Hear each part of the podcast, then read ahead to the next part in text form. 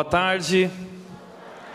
Uau, como é bom estar de volta. Seja muito bem-vindo à Igreja Red. Nós estamos muito felizes que você está aqui. Um novo ano está começando e, sem dúvida, cremos que será um grande ano. Aliás, eu estou olhando aqui, né? Muita gente um pouquinho mais rechonchundinho, né? Mais gordinho.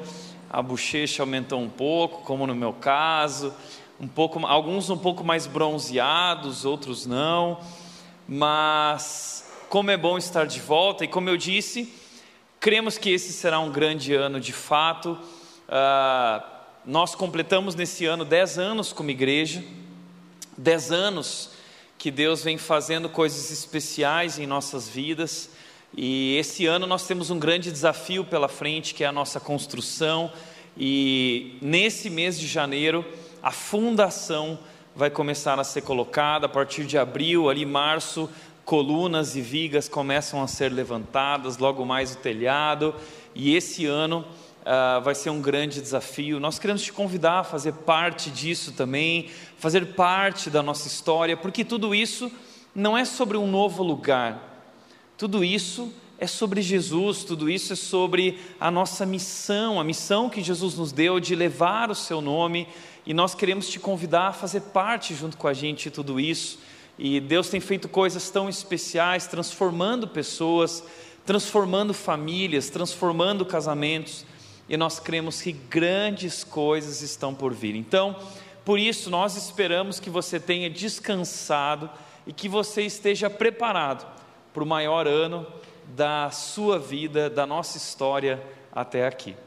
Bom, e esse ano começou, e não sei como foi para você, mas lá em casa, o ano já começou com muitas resoluções. Eu e a Nath tivemos muitas conversas nesse período, falando sobre nossos objetivos para esse ano, objetivos para a nossa saúde, objetivos para o nosso casamento, objetivos para a nossa família, para a vida da Mel. Então, nós temos muitas resoluções e já temos dado passos práticos nessa direção. E, e isso é muito especial não é? Eu, eu gosto muito dessa dinâmica do ano novo, de como isso desperta em nós uma vontade de levantar e recomeçar, e eu creio que isso é muito importante. Por isso, eu também gostaria hoje de propor algumas coisas para vocês. Olhando para o nosso ano, uh, eu quero, como igreja, nós queremos, como igreja, também propor algumas resoluções que talvez serão essenciais para sobreviver em 2022 e nos próximos anos que virão pela frente.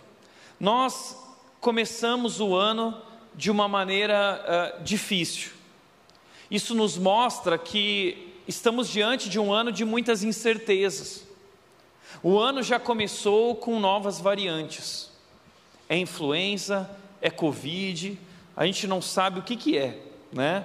Mas é uma nova onda que veio aí e a gente só vai recebendo as notícias, e por mais que sejam sintomas leves, a gente ainda se preocupa, não é? Ah, além das novas variantes, nós também estamos diante de desastres climáticos. A Bahia ficou embaixo d'água durante muitos, muitos dias, a gente viu ali a, a, a angústia de famílias perdendo seus lares, passando por momentos difíceis. Nós vimos também ali em Barretos, próximo aqui, cerca de quatro, cinco horas daqui, a cidade de Barretos foi inundada também. Ontem recebemos essa notícia chocante. Vimos aquele vídeo de um desastre em Capitólio, Minas Gerais, aquelas rochas que cederam, caíram sobre uma ou duas lanchas, muito trágico, um acidente, algo terrível, algo que mexe com a gente, e nós também ficamos angustiados, nos questionando e se perguntando: o que está acontecendo?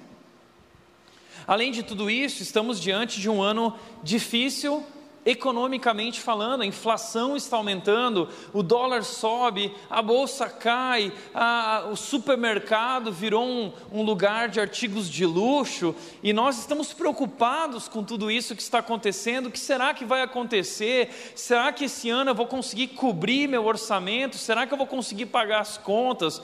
Como será na minha empresa? Como vai ser no meu emprego? Como vai ser na minha família? Como eu vou sustentar a minha casa? Além disso, um tempo de confusão política. Estamos diante de um ano de eleições. Nesse ano, nós vamos às urnas para votar quem será o próximo presidente do Brasil nos próximos quatro anos. E estamos vivendo um tempo de, de, de guerra onde estamos sendo colocados, você desse lado, você daquele lado, estamos vivendo essa, é, é, é, essa polaridade, esse extremismo, e, e, e vemos essas brigas constantes por causa da posição política de cada um, famílias se dividindo, e eu, e eu vou parar de seguir você, eu vou bloquear você, eu vou excluir você, e assim ah, nossos relacionamentos têm sido banalizados por questões que não são essenciais. Então estamos diante de um ano de confusão política, também estamos diante de um ano de conflitos sociais. Um ano em que nós vamos ver o Brasil dividido, pessoas gritando, levantando bandeiras, e, e como nós, como cristãos, vamos nos portar diante de tudo isso? Será que a gente tem que escolher um lado? Será que a gente também tem que ir para a rua? Será que a gente também tem que bloquear? Será que também tem que parar de seguir? Será que a gente também tem que postar? Como, como nós vamos por, nos portar diante de um ano de tantas incertezas? É sobre isso que eu quero falar um pouco hoje. Mas eu quero dizer para você, antes de mais nada, que no meio de tantas incertezas, nós temos uma certeza. A certeza que nós temos em nosso coração é: Deus é bom e o seu amor dura para sempre. Nós aprendemos essa verdade no final do ano passado, verdade que nos é trazida pelo Salmo 136:1, que nos mostra isso, que não importa o que aconteça, Deus está conosco e Ele é bom, e nossa esperança e nossa paz está nele, Ele é a nossa paz, Ele é a nossa alegria, e não importa o que aconteça, nós sabemos que Ele está conduzindo nossa vida, assim como Ele conduziu a vida do seu povo no passado, nós somos o povo de Deus, Ele continua conduzindo o seu povo. E o Salmo 136 mostra isso, momentos em que o povo de Deus estava numa encruzilhada, lá naquele deserto, fugindo do faraó e do seu exército. Então eles chegam na encruzilhada diante do Mar Vermelho, e Deus faz o quê? Ele faz o impossível, ele abre o Mar Vermelho para que o povo possa passar. E assim Deus tem conduzido o seu povo até aqui, não importa o que aconteça esse ano, que essa verdade possa tomar o nosso coração, nos enchendo de paz e nos fazendo confiar, porque o mesmo Deus que agiu até aqui, sustentou até aqui, conduziu até aqui, é o Deus que vai nos levar além daqui em perfeita paz e segurança. Essa é a verdade que precisa tomar o nosso coração. Por isso, no meio de tantas notícias, no meio de tantas incertezas, eu quero te convidar a nesse ano se encharcar com a palavra de Deus, com o Evangelho, com as promessas de Deus, e nós estamos, estamos com uma indicação de devocional para esse ano, que é esse devocional do Paul Tripp, As Misericórdias do Senhor Renovam-se a Cada Manhã, são leituras diárias centradas na mensagem do Evangelho. Então, uh, começar o dia da melhor maneira, enchendo o seu coração com a palavra de Deus. E o que é um devocional? Uh, muita gente fala assim, Tiago, eu quero ler a Bíblia, mas eu não entendo, eu não sei por onde começar. O devocional, ele é um guia, ele nos ajuda a ler a Bíblia. Então, o devocional ele vai trazer a cada dia um texto bíblico e uma explicação do texto, uma aplicação do texto. E o Paul Tripp é, sem dúvida, uma das nossas referências como escritor e nós recomendamos. Estamos vendendo o livro e nós tínhamos 100 livros aqui pela manhã e os 100 livros foram vendidos. Eu sinto muito, mas nós já encomendamos. Essa semana chegam mais 100, nós vamos comprar mais e mais. Então você já pode. eu não sei se já pode deixar encomendado ou não, tá? Mas essa semana chegarão mais livros. Infelizmente, eles acabaram pela manhã. Se você quiser também comprar pela internet, que eu quero dizer que semana que vem nós teremos mais livros aqui e eu quero te desafiar a acompanhar essa leitura junto com a gente durante esse ano desse devocional, ok? Ele é um devocional maravilhoso. Mas Eu quero trazer a primeira resolução para a nossa vida esse ano. A, a primeira resolução que nós queremos propor como igreja, diante desse tempo tão caótico que nós estamos vivendo, a primeira decisão é olhe para cima. Nós precisamos, diante de toda essa loucura, de tanta confusão, nós precisamos olhar para cima. E talvez você está olhando para essa resolução e você está dizendo o seguinte: puxa, Tiago, eu, eu acho que eu já vi isso em algum lugar. Eu andei vendo um filme recentemente que tem um tema muito parecido com esse, não é? É verdade. E, e, e, sem dúvida, hoje, na nossa resolução, nessa decisão que eu quero te convidar a pensar, sim, eu fui inspirado a isso, eu fui motivado por isso, através desse filme que foi lançado na Netflix no final do ano passado, chamado Não Olhe para Cima. E, e, gente, esse é um filme, uh, esse filme ele tem dividido as opiniões. As, os críticos aí, alguns adoraram, outros odiaram, mas eu quero dizer que pessoalmente eu achei o filme fantástico. Compreendendo qual era a proposta dele, não quer dizer que eu concorde com tudo, mas eu achei a proposta, a ideia do filme fantástica de fato. Ah, o que acontece no filme? E talvez você vai dizer, puxa, Tiago, mas eu ainda não assisti, você vai dar spoiler. Deixa eu te dizer uma coisa. Hoje em dia existem regras quanto a spoiler, tá? Depois de uma semana, se você não assistiu, não é mais spoiler, tá? Então, o problema não é meu se você não assistiu, ok? O problema é seu.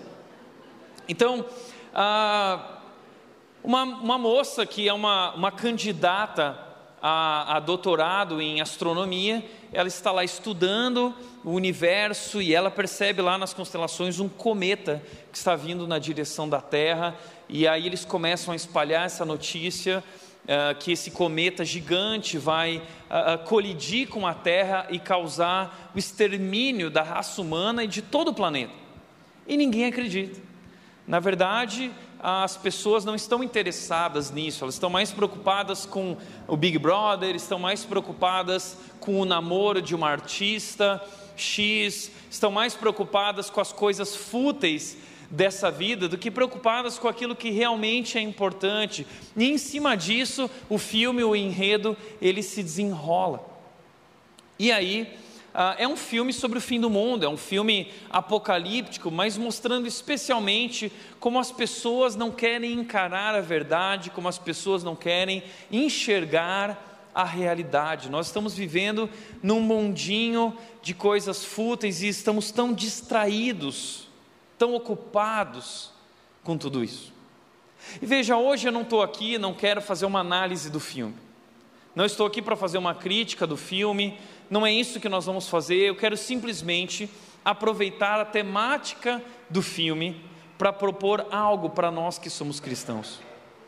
Eu quero dizer que esse tema tem tudo a ver com aquilo que nós fomos chamados para ser. Veja o que diz Colossenses capítulo 3, versículos 1 e 2, diz o seguinte: uma vez que vocês ressuscitaram para uma nova vida com Cristo, mantenham os olhos fixos nas realidades do alto, onde Cristo está sentado no lugar de honra à direita de Deus. Pensem nas coisas do alto e não nas coisas da terra. Veja só, olha que interessante como Paulo está chamando a nossa atenção para essa questão de olhar para o alto, olhar para cima. Ele começa dizendo: uma vez que vocês ressuscitaram para uma nova vida com Cristo. A Bíblia ela fala muito sobre essa questão de uma nova vida.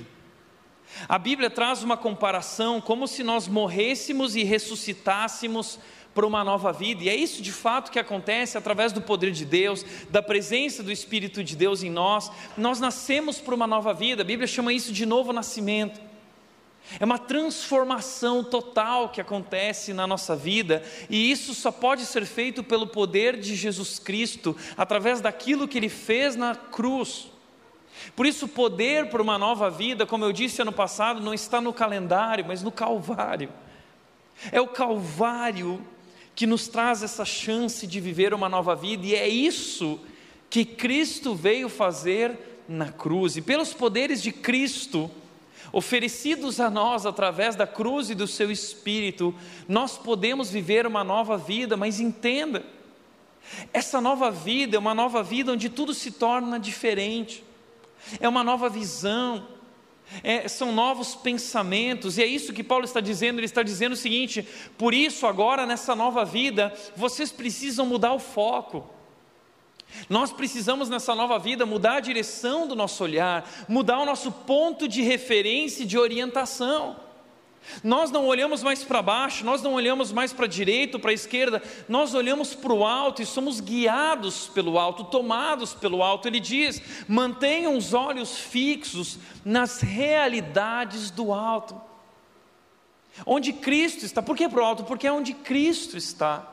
O nosso Rei, o nosso Senhor, aquele que agora assumiu o controle das nossas vidas.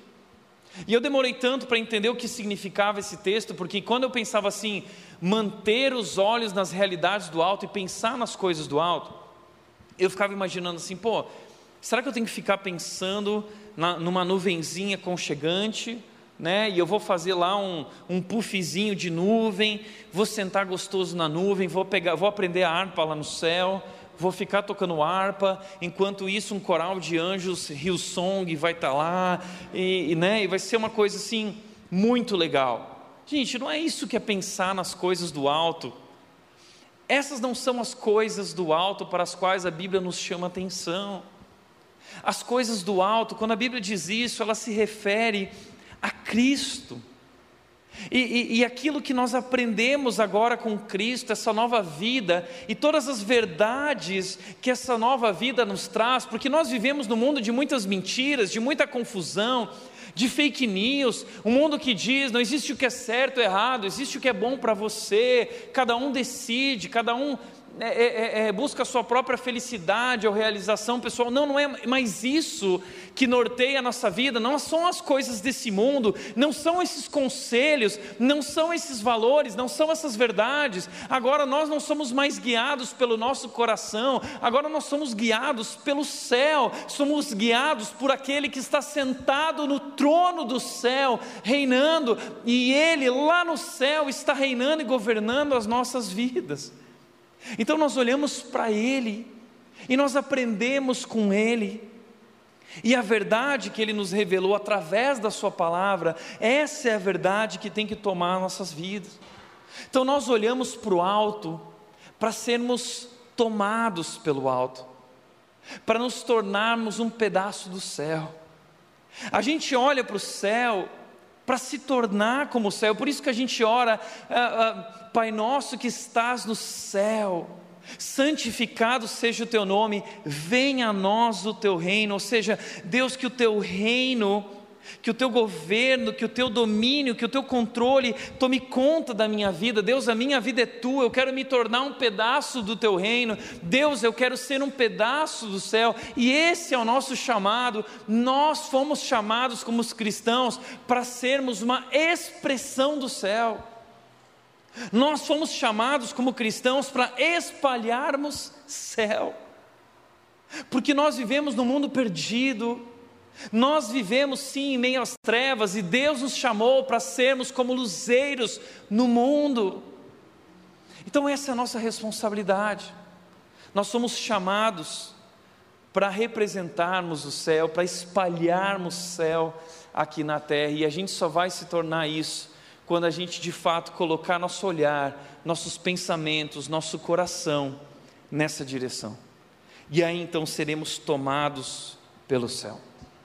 Por isso eu quero dizer que, no meio de toda essa loucura, nós precisamos aprender a olhar para cima, porque nós temos uma responsabilidade de viver pelas coisas do alto. E eu quero te mostrar cinco benefícios de olhar para cima. Como cristãos, esse é o nosso chamado, e existe algo que acontece em nós quando nós decidimos mirar na direção certa, quando nós decidimos olhar para o ponto certo. Nós somos transformados. Eu quero te mostrar na Bíblia pessoas que, ao olhar para o céu, foram transformadas pelo céu. E, e, e o que isso gera, causa em nossas vidas. O primeiro benefício é que olhar para cima nos faz nos ajuda a enxergar além das circunstâncias. Olhar para cima nos ajuda a enxergar além das circunstâncias. E eu quero começar te mostrando isso através de Abraão. Veja o que diz Gênesis capítulo 15, versículo 1 e 2, diz o seguinte: Algum tempo depois, o Senhor falou a Abraão em uma visão, ele disse: Não tenha medo, Abraão, pois eu serei seu escudo e sua recompensa será muito grande.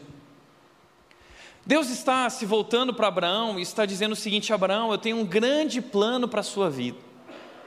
E na verdade, essa não é uma novidade, Deus já tinha dito isso em Gênesis 12. Deus está reforçando o que ele já tinha dito. E Deus faz isso porque a promessa na vida de Abraão não foi algo que aconteceu rapidamente. Nós sempre temos essa expectativa de que Deus cumpra suas promessas rapidamente, mas na vida de Abraão a promessa foi cumprida depois de 25 anos. Deus disse para Abraão o seguinte: Abraão, eu vou fazer de você uma grande nação. Mas isso não é sobre Abraão. Na verdade, isso é sobre quem Deus é. Ele está construindo um povo, ele está começando uma história, que é essa história de redenção. Através da vida de Abraão, Deus vai trazer redenção para o mundo. E essa história nos alcança, nós fazemos parte dessa história também. Nós somos abençoados também através dessa descendência de Abraão em Jesus Cristo.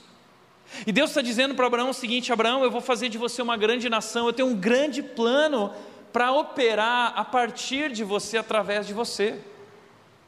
E aí Abraão vira para Deus com questionamentos, com dúvidas, com desânimo, com incredulidade. Ele diz: Abraão, porém, respondeu: Ó Senhor soberano, de que me adiantam todas as tuas bênçãos se eu nem mesmo tenho um filho?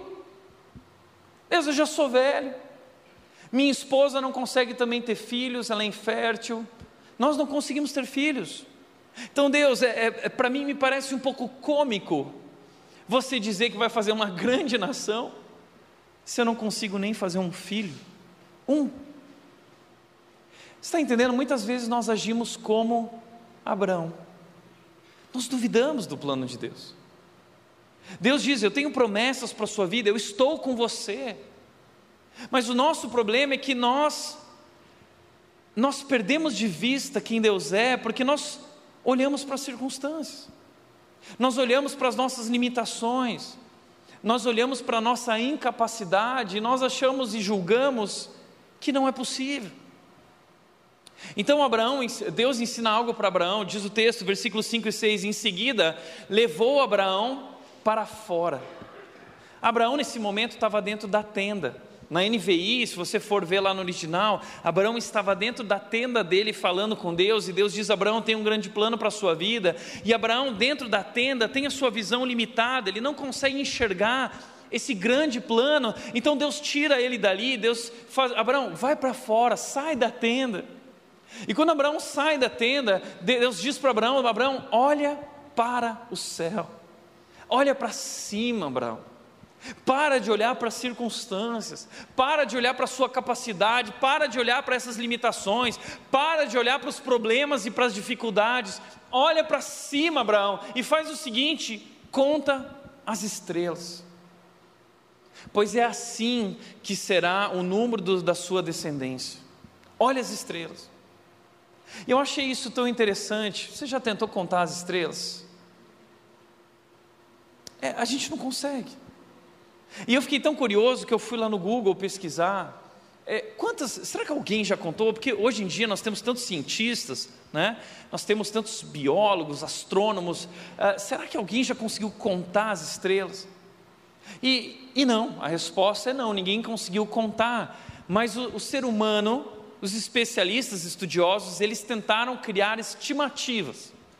E as estimativas, elas dizem o seguinte: que somente na nossa galáxia, na nossa galáxia, Via Láctea, existem 200 a 400 bilhões de estrelas.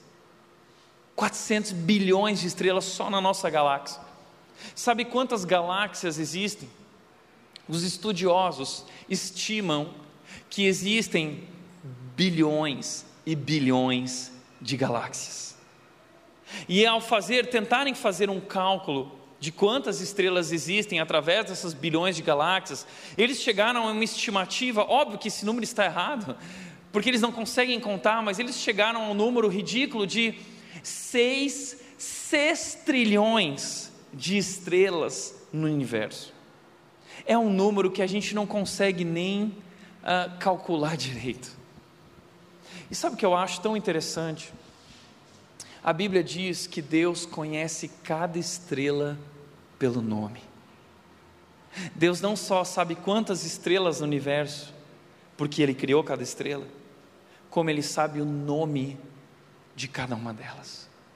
Sabe o que isso significa? Ele é um Deus poderoso, Ele é um Deus grandioso. E agora compara as tuas, as tuas pequenas dificuldades, a tua pequena vida diante desse vasto universo, diante da grandeza desse Deus. O que é a tua dificuldade diante de um Deus tão poderoso? E sabe é isso, talvez em momentos de crise que a gente vive, o nosso problema é que o nosso olhar está errado, nós estamos olhando na direção errada, nós precisamos olhar e contemplar a grandeza desse Deus e perceber que nossas vidas estão, acreditar e crer como Abraão creu. O texto diz: Abraão creu no Senhor, quando ele olhou para o céu, ele aprendeu a confiar. E nós precisamos aprender a confiar nesse Deus que disse que está cuidando, que disse o seguinte: todas as coisas cooperam para o bem daqueles que amam a Deus, que foram chamados de acordo com o seu propósito. Eu preciso crer e confiar. Quando ele diz em Romanos 8, também Paulo diz: se Deus é por nós, quem será contra nós? Espera aí, esse Deus poderoso, ele é por mim, ele é por você, esse Deus poderoso é por nós, ele está nos conduzindo. Nós cantamos hoje aqui maravilhados: grandioso és tu. Nossa alma precisa olhar para cima e lembrar quem Ele é, para ser tomado pela Sua grandeza, e então nós aprendemos a confiar e entender que não importa o que aconteça, nossas vidas continuam rigorosamente no controle das mãos desse Deus poderoso. É isso. Olhar para cima nos ajuda a ver enxergar além das circunstâncias, mas Sara também teve dificuldade. Sara, esposa de Abraão, depois veio uma visita, Deus veio fazer uma visita ali através de alguns homens, e, e Deus diz o seguinte: olha, na próxima visita você vai ter um filho. E já fazia tanto tempo, tantas promessas, que Sara começou a rir. E aí diz o texto: Sara estava ouvindo a conversa de dentro da tenda.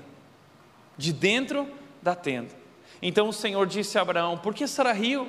Porque ela disse: Pode uma mulher da minha idade ter um filho? Existe alguma coisa difícil demais para o Senhor? Existe algo impossível para o Senhor? Então deixa eu te fazer uma pergunta. Qual é a sua tenda? Qual é o seu momento? Talvez hoje você está passando por um tempo de crise, de dificuldades, e você não consegue enxergar além disso. Eu quero te desafiar a sair da tenda e olhar para cima e contemplar a grandeza e o poder desse Deus maravilhoso. Durante esse ano desafiador, nós vamos precisar olhar todos os dias para cima e lembrar quem é nosso Deus. Segunda benefício de olhar para cima é encontrar a minha identidade.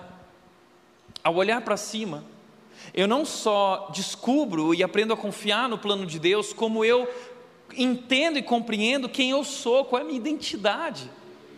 Veja o que aconteceu em Daniel 4,34, diz o seguinte: Passado esse tempo, eu, Nabucodonosor, olhei para o céu. Nabucodonosor também olhou para o céu. E quando ele olhou para o céu, o que foi que aconteceu com ele? Ele diz: A minha sanidade voltou. Louvei e adorei o Altíssimo e honrei aquele que vive para sempre. Então, quando a gente olha para o céu, parece que nós somos tomados pela sanidade. A gente encontra o nosso lugar, a gente compreende quem a gente realmente é.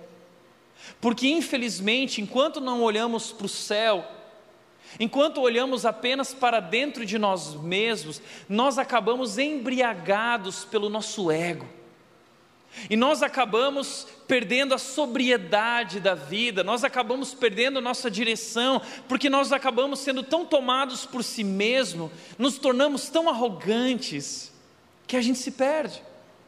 E foi exatamente isso que aconteceu com Nabucodonosor.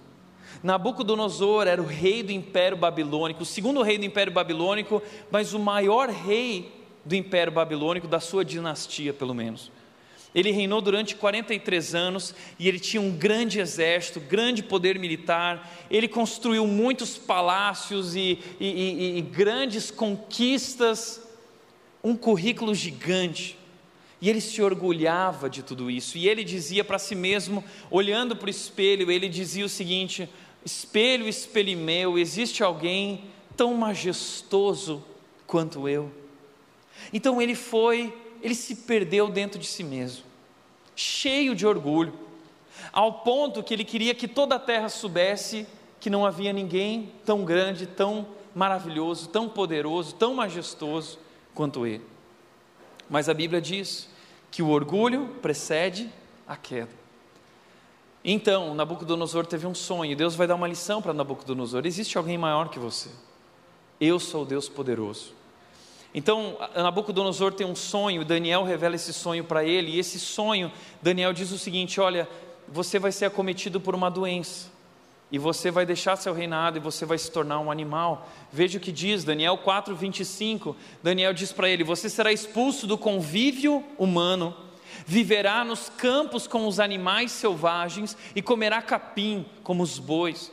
Viverá desse modo por sete períodos, até que entenda que o Altíssimo domina sobre os reinos do mundo e os dá a quem Ele quer. Até que você entenda, Nabucodonosor, que não foi você, não foi a tua força, não foram as tuas conquistas.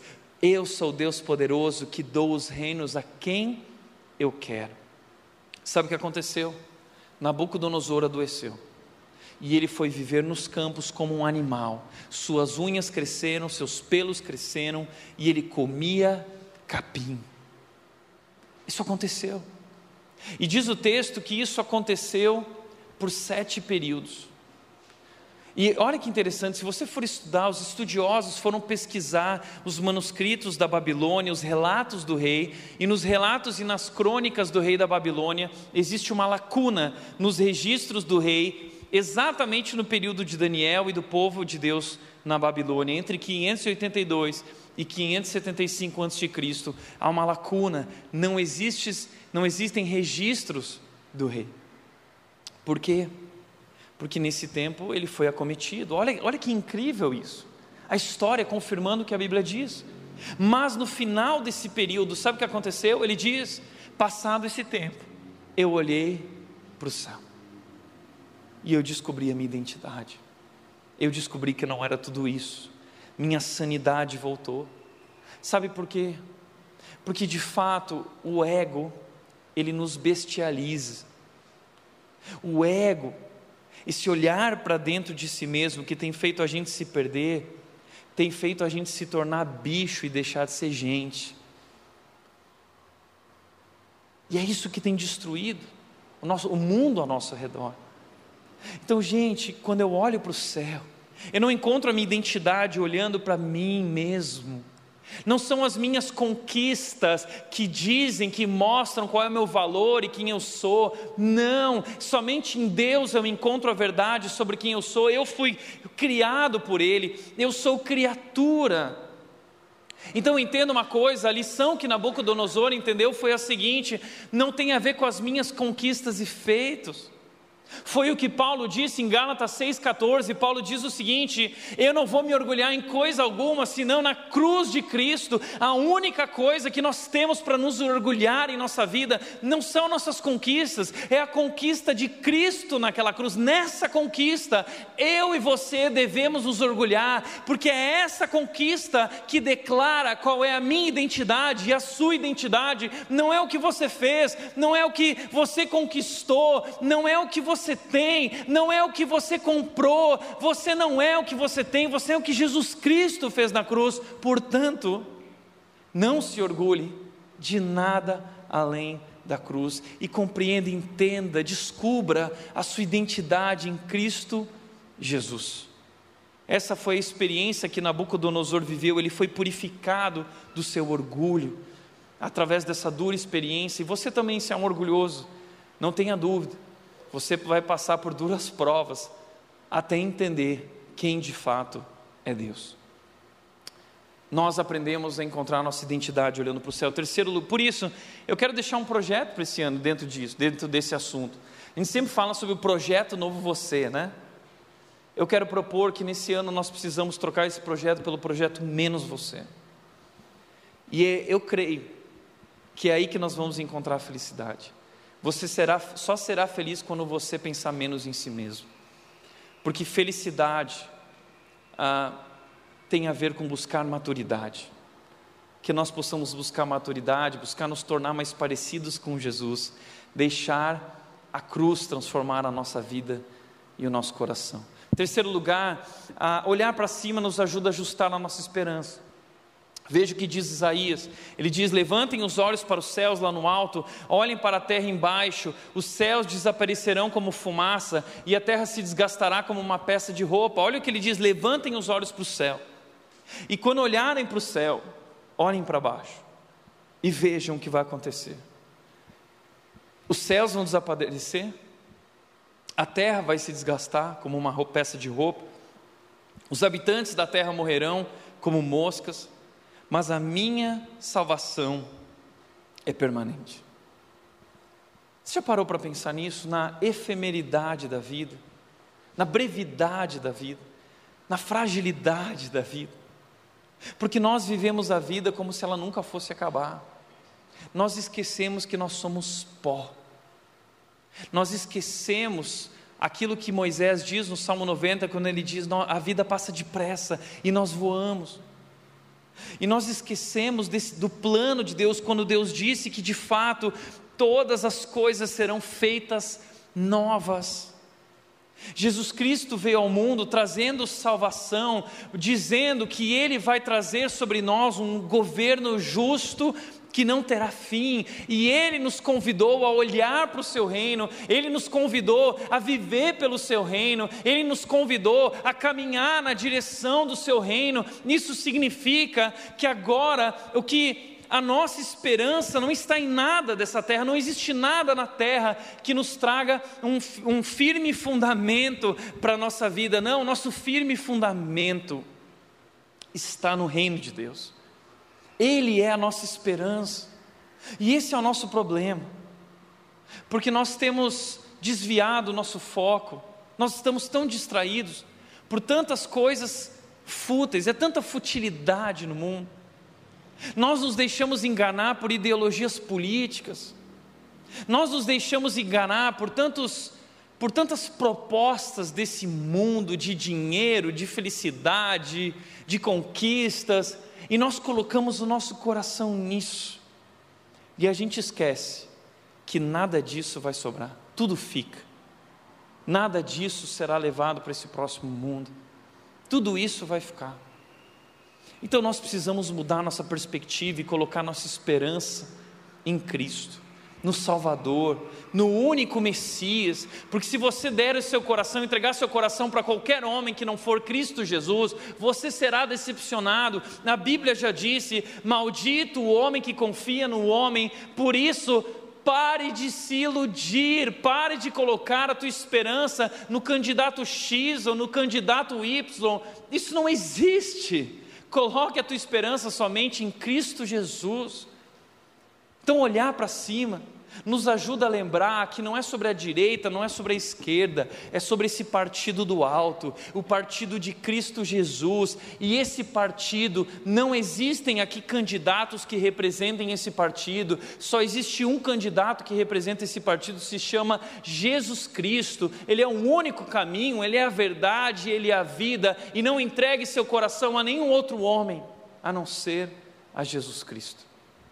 Olhe para cima. Mas olhe para cima também, porque ao olhar para cima, nós aprendemos a viver em amor e unidade.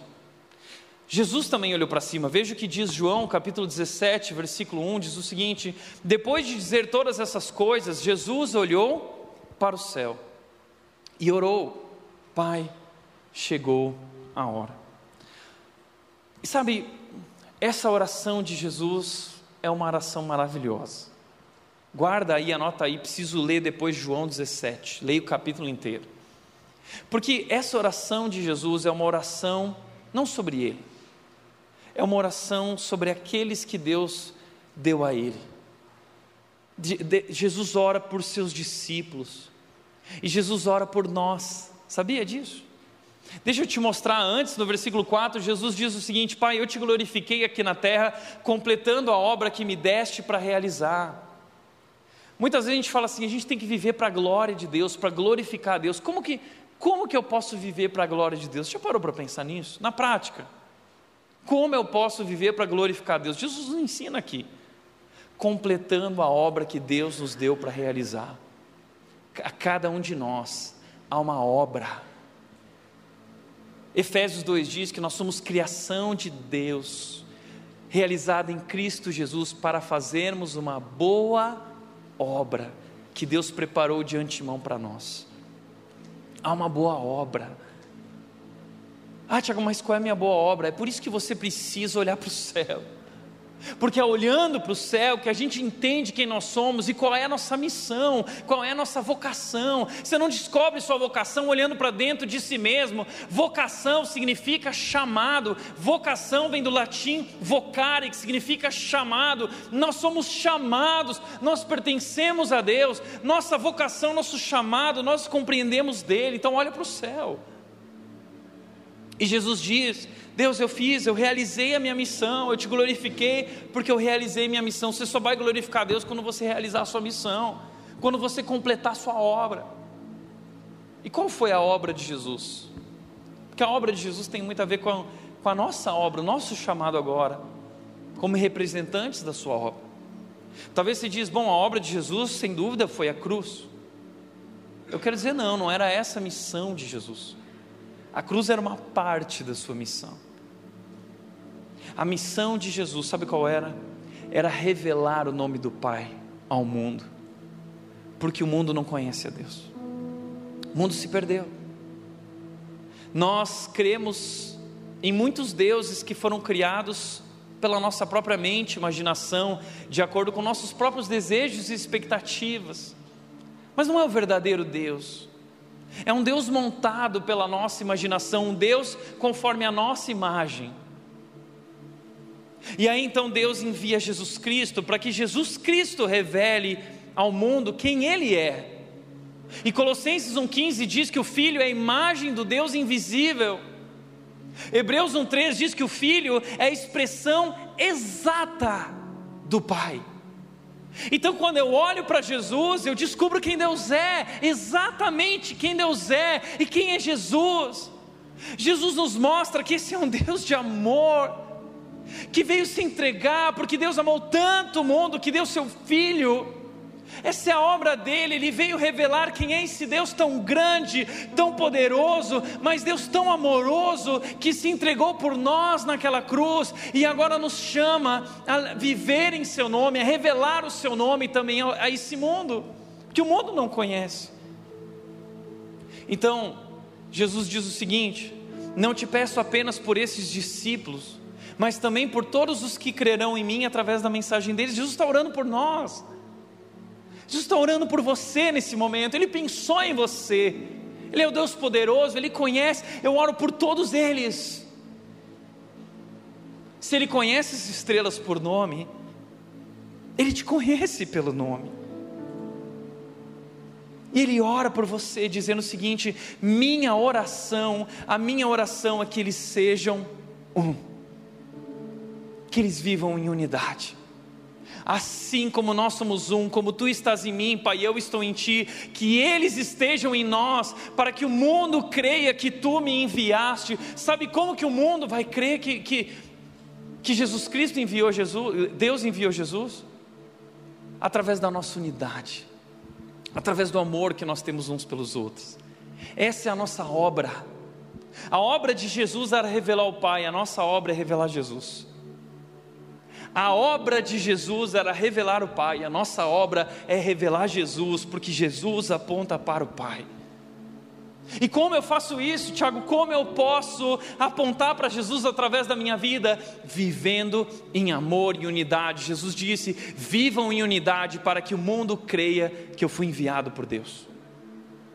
Jesus disse: Nisso, João 15, se eu não me engano, 35, nisso reconhecerão que vocês são os meus discípulos, se vocês tiverem amor uns pelos outros.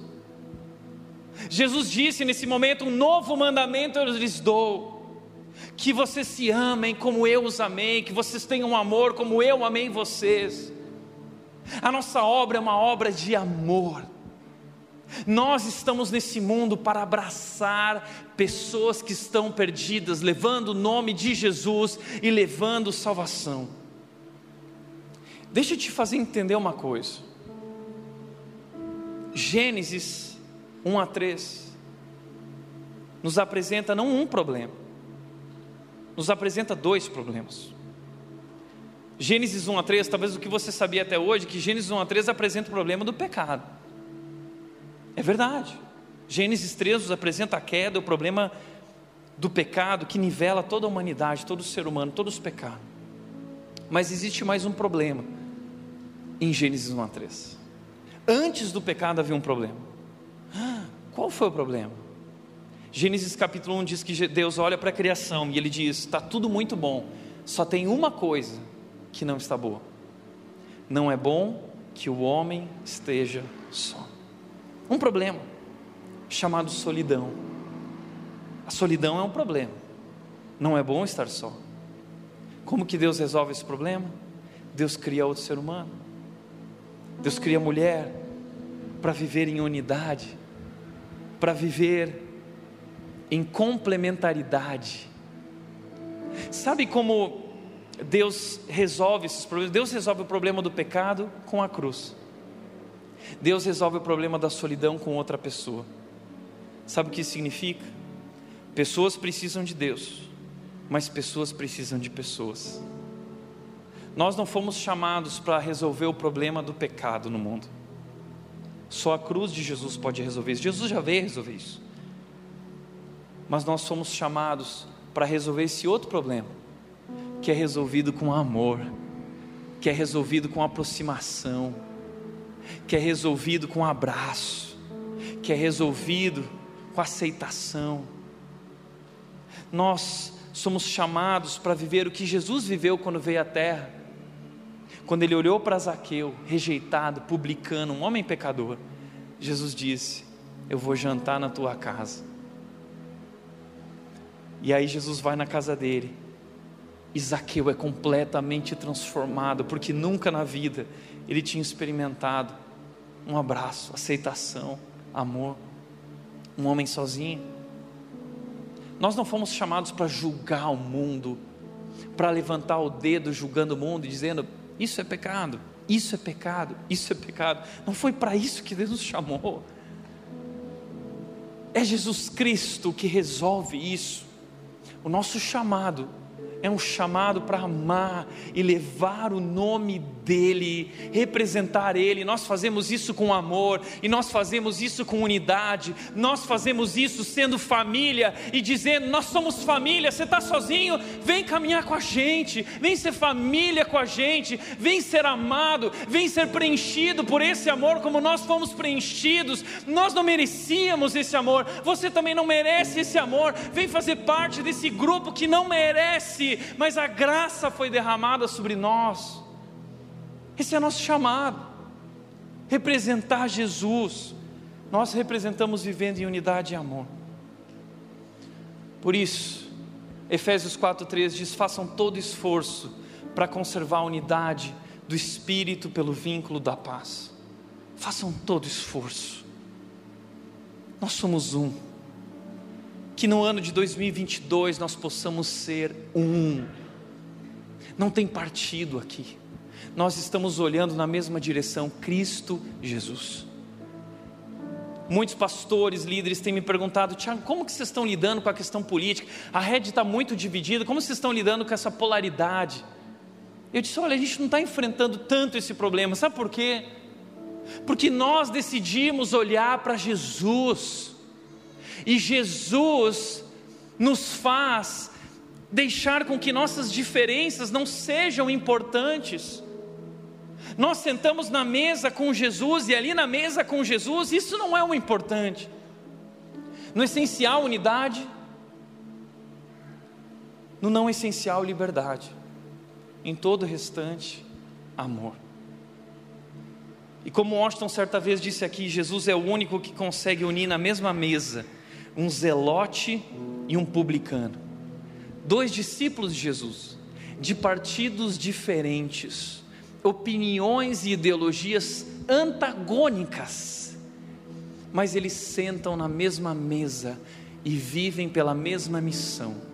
Esse é o poder que Jesus tem, é o poder do Espírito que está em nós, que nos une, apesar de nossas diferenças, apesar de nossos pensamentos diferentes, nós somos um em Cristo Jesus, há um só corpo, há uma só fé, há um só Senhor, há um só Salvador, e é por Ele que nós vivemos e é a bandeira dele que nós levantamos. Por isso, antes de postar, antes de bloquear, Lembra desse texto que diz: façam todo esforço para preservar a unidade.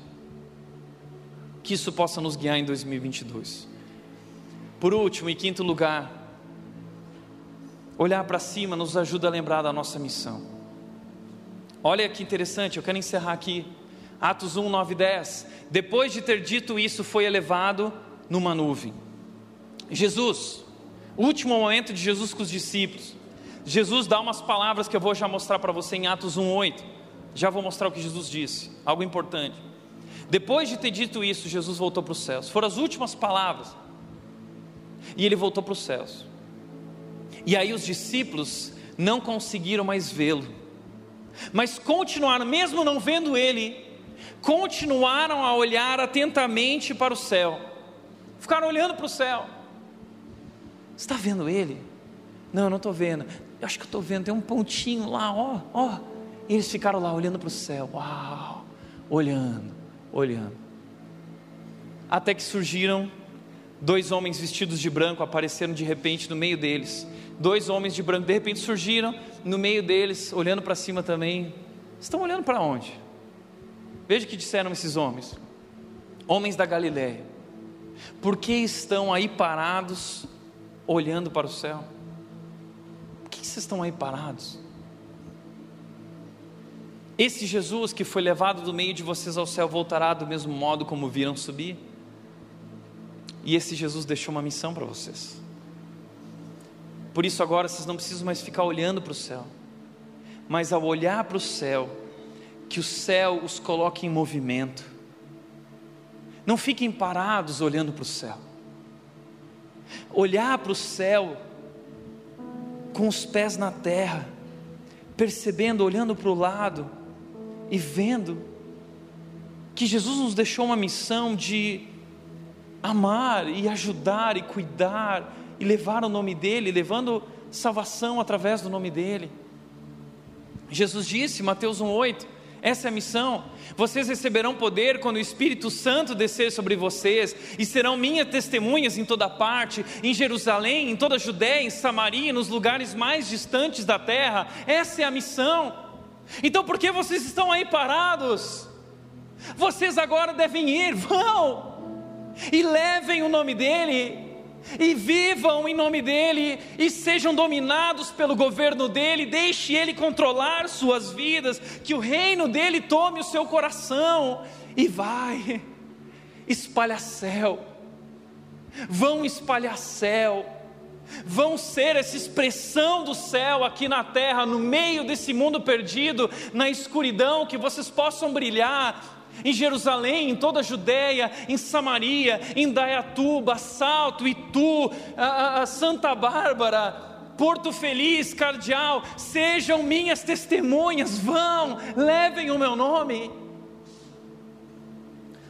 Na sua casa, você é uma testemunha de Jesus na sua família, você é uma testemunha de Jesus para os seus pais, você é uma testemunha de Jesus para o seu marido, você é uma testemunha de Jesus para os seus filhos, você é uma testemunha de Jesus para o seu chefe, para os seus funcionários, você é uma testemunha. Vai. Por que você está aí parado? O céu nos coloca em movimento. Vou confessar que eu tenho recebido muitas mensagens de agências de turismo dizendo o seguinte: Tiago, faça uma viagem para Jerusalém, Israel, monta aí uma, uma turma para ir junto, você vai ganhar passagem tal. É, e teve uma pessoa que disse algo que eu achei tão interessante. Ela disse assim: Já pensou, Tiago, que privilégio você andar pelas terras por onde Jesus andou? E na mesma hora eu pensei: não. Deve ser muito legal andar pelas terras por onde Jesus andou. Mas maior privilégio que andar pelas terras por onde Jesus andou é andar pelas terras por onde Jesus não andou. E esse é o nosso chamado. Nosso chamado é para levarmos o nome dele aonde ele não esteve. Mas ele quer usar você. Ele está lá através de você. Você é um pedaço do céu, levando o nome dele, levando salvação. E a igreja, eu creio nisso. A igreja é a única esperança para o mundo. Não tem partido, não tem governo, não tem candidato. Jesus, a igreja é a única esperança para o mundo. Por isso vá. Por que você está aí parado? Mas o filme, talvez você diga o seguinte, Tiago, mas eu, eu sou tão improvável. Eu não sou um cara que tenho dons, habilidades, eu nem tenho uma fé assim que seja um exemplo, eu não sou tudo isso. Mas sabe que Deus fez exatamente assim. Ele, ele não escolheu gente que é tudo isso. Ele escolheu homens da Galileia. Ninguém escolhia homens da Galileia. Mas ele escolheu. Porque ele escolhe os improváveis. Porque os improváveis são um palco perfeito para ele mostrar a grandeza dele. E o filme Não Olhe para Cima mostra um rapaz, o Yuli, um rapaz improvável. E ele professa sua fé. Ele diz: Eu creio em Deus. E eu gostei tanto que os cristãos foram representados por esse jovem, porque é de um jovem que não tem cara de cristão, que não tem pinta de cristão, que não é aquela laia de cristão, mas é, é um improvável. E esse jovem, ele demonstra amor àquela menina que estava sendo rejeitada. E esse jovem, quando a família está reunida lá, quando todos estão sentados na mesa, ele os conduz em oração e os inspira numa oração. Ele se torna luz naquele rápido momento. E nós fomos chamados para ser luz nesse exato momento. Por isso, para refletir e praticar, em primeiro lugar, pare de olhar para as circunstâncias, olhe para cima e confie no plano de Deus. Segundo, faça todo esforço para preservar a paz e a unidade e terceiro, viva como uma testemunha de Jesus, por onde você for, espalhe a sua luz. Viva como uma testemunha de Jesus, por onde você for, espalhe a sua luz. Amém? Feche teus olhos. Pai, nós estamos vivendo um ano desafiador mas nós entendemos que esse desafio, na verdade, pode ser a maior oportunidade que o Senhor está nos dando como igreja para sermos luz. Chegou a hora. Assim como Jesus Cristo disse: Pai, chegou a hora. Eu creio que, Pai, chegou a hora. O Brasil precisa da tua igreja. O Brasil precisa de Jesus. E nós somos teus representantes. E por isso nós oramos aqui dizendo: Deus, eis-nos aqui envia-nos. Nós temos medo, receios, dúvidas, mas nós estamos olhando para cima. E esse olhar para cima nos coloca em movimento. Deus, nós queremos andar por onde o Senhor não andou, como tuas testemunhas. Assim nós nos rendemos a ti. E que através de nossas vidas, Deus, o Senhor possa fazer a tua luz brilhar. Oramos em nome de Jesus. Em nome de Jesus. Amém.